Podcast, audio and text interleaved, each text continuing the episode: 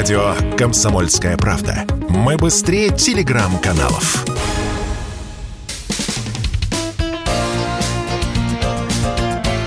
Говорит полковник.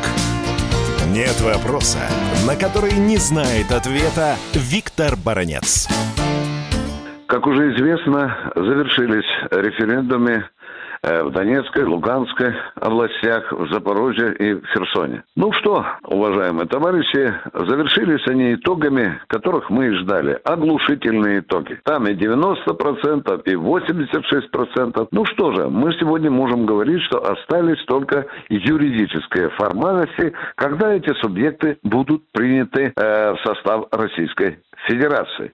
Запад переет и поднимает все выше и выше э, вот степень градус озверения. Вот вам, пожалуйста, заявление Блинкена. Он, видите ли, говорит о том, что теперь Украина имеет право использовать западное оружие на тех территориях, которые фактически уже фактически или номинально, пока скажем, отошли к России. О чем это говорит? Это говорит о том, что Украина э, все больше и больше становится полигоном для использования западного оружия на Донбассе. Фактически Блинкен если переводить из дипломатического языка на нормальный, призывает бить области, где прошел референдум, тем оружием, который поставляет Запад. Ну и что дальше? Как только эти области уже официально войдут в состав Российской Федерации, мы их по Конституции должны защищать как любой клочок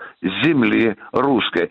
А это значит, что специальная военная операция развяжет себе руки, не будет э, наша армия воевать, образно говоря, в белых перчатках. И это, безусловно, должно заставить нас, не побоюсь сказать, изменить тактику и стратегию освобождения земли Донецкой. Ведь э, пока Донецкая область освобождена только на 60%. Нам еще 40% придется освобождать, и мы будем, наша группировка, безусловно, будет делать уже это в ближайшие месяцы, чтобы полностью вышвырнуть, теперь я не побоюсь сказать, оккупантов за пределы Донецкой области. Ну и, наконец, еще раз о позиции Соединенных Штатов Америки. Уже ни для кого не секрет, что Соединенные Штаты Америки, как и многие страны, большинство стран НАТО по самый подбородок погружены в э, российско-украинский вооруженный конфликт.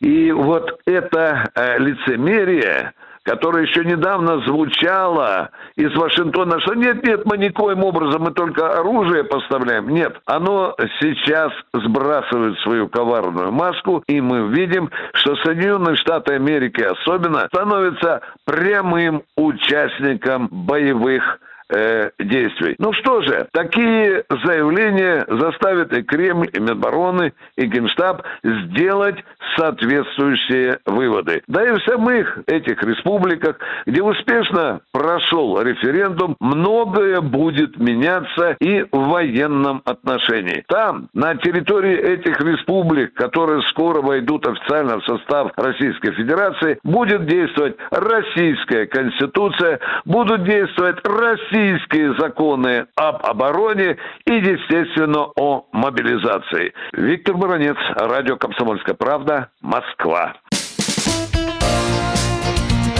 Говорит полковник.